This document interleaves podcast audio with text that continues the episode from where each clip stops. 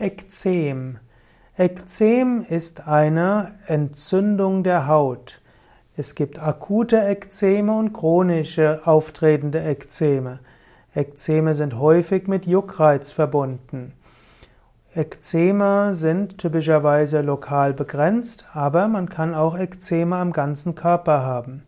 Es gibt verschiedene Ursachen für Ekzeme. Eine Ursache kann eine Allergie sein, aber auch chemische Reize, Medikamente oder Staub können Ekzeme verursachen und manche Menschen reagieren auch auf psychischen Stress mit Ekzemen.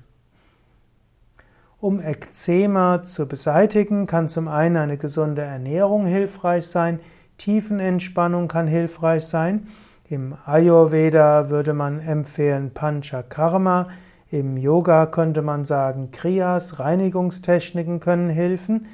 Des Weiteren gibt es natürlich auch verschiedene Salben und manchmal, wenn einfache Mittel nicht so viel wirken, kann auch ein Cortisonpräparat äußer, auf, äußerlich aufgetreten, die das Ekzem wieder zum Stillstand bringen.